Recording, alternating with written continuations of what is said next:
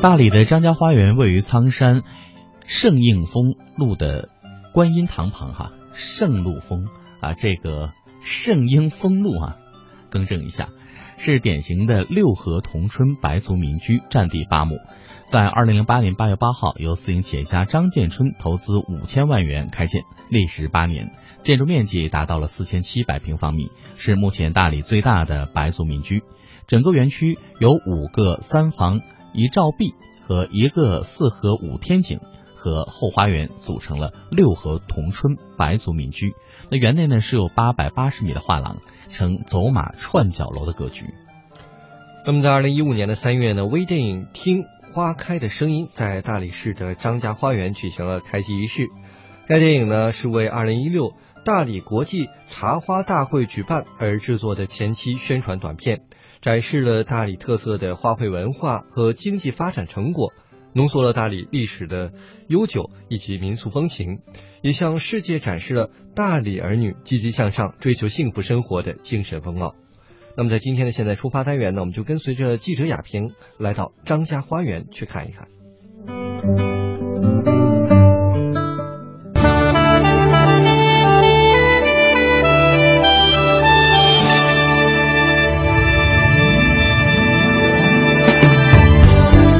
听众朋友，大家好，我是记者雅萍。那我身边呢，还是我们大理人民广播电台的白宇。呃，各位收音机旁的听众朋友，大家好。全国的各位听众，大家好，我是大理张家花园的园主张建春。现在我们走的这个地方是我们的过堂，那这个过堂里面的这个绘画的话，是我们。呃，大理著名的画家李慧贤女士的一个作品。呃，张家花园的每一间里面的绘画都是大理一个艺术家的一个一个结晶。嗯，所以说张家花园号称说是白族建筑文化的一个艺术王国，就是因为这样这样形成的。而且我发现张总，就即使是一个过厅，都是。我们说一点都不简单哈，我们有不管是绘画，然后包括我们这些摆设，都是跟我们生活有关系的。嗯，扁担这个叫这个扁担的话是上插上去砍柴的，砍柴它是砍柴挑的时候要把它戳到那个咱们的柴捆里面。是，嗯，这个是上上打猎的这些东西，呃，弩弓啊什么这些东西都是我们的用具。嗯，你看这些都是您的收藏。对，哎，那白珠是用什么东西去做的？这个是耳块膜，那这个耳块膜的话是。不管是婚纱嫁娶，都要用到这个地方模子，呃，就是一个模子，把大理比较喜欢吃那个柚米，然后做成饵块嘛，融了以后，要放到这个这个模里面，然后做成一小块一小块的饼。嗯，它上面有非常精美的图案。你要到他们家去庆贺的，你要把它做成这个，还要做上彩绘。哦，还要做彩绘。所以说它是相当有档次的，就是做拿出来的东西相当有文化。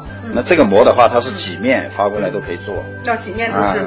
不同的啊，这个就是档次最高的大理的耳块膜，耳块膜是我收收藏的一个。哦，这是从也是从那个这个民间收藏的。民间收藏的嘛。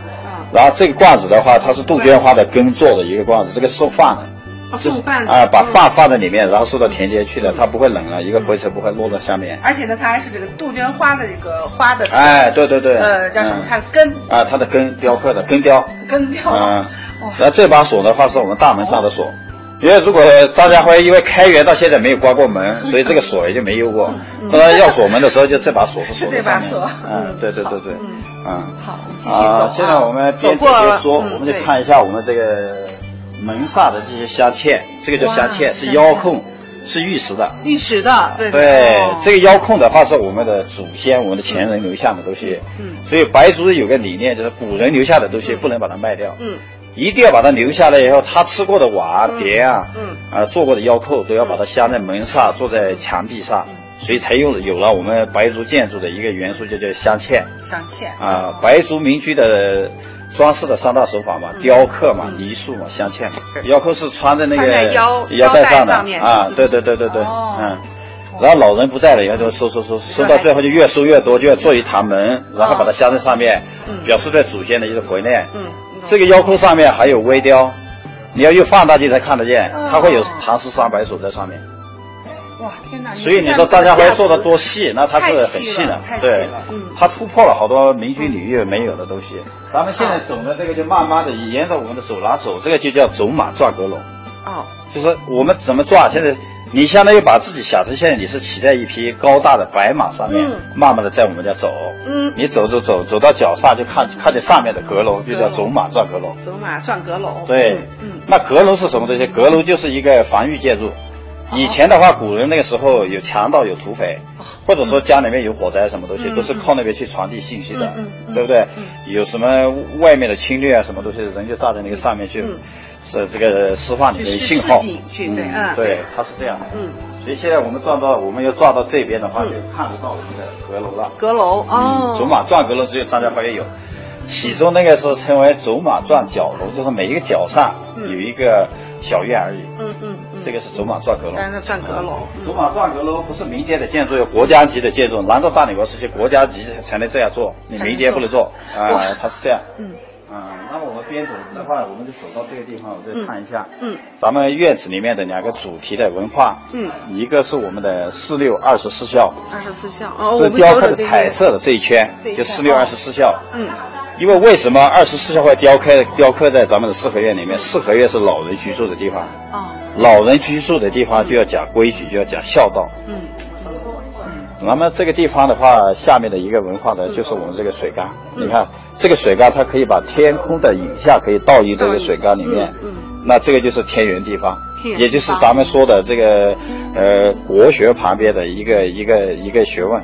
嗯、周边的话，你看再看一下我们的这个各路神仙，嗯就形成了我们里面的一个天人合一的一个一个景象。嗯所以这个地方的话，其实就是教育人的地方。嗯呃，也是我们老人和长辈居居住的一个地方。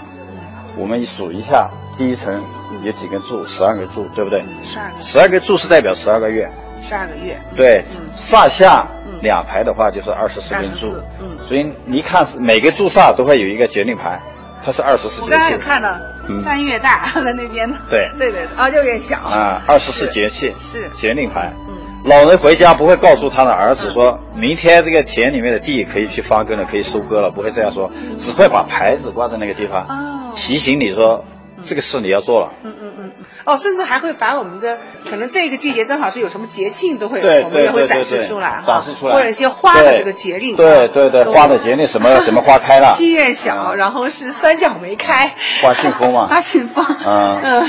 所以老人住的地方还是要把小辈子操心嘛。沙发一照片是主人住嘛，这边是长辈住。长辈住啊，我们的居住是这样分的嘛。嗯嗯嗯那么我们下面的话就看一下我们的后花园。后花园好，嗯，那咱们现在往前走的话，就要进入我们的后花园。后花园后花园是我们的后代借给长辈嗯八十岁寿辰的一个礼物。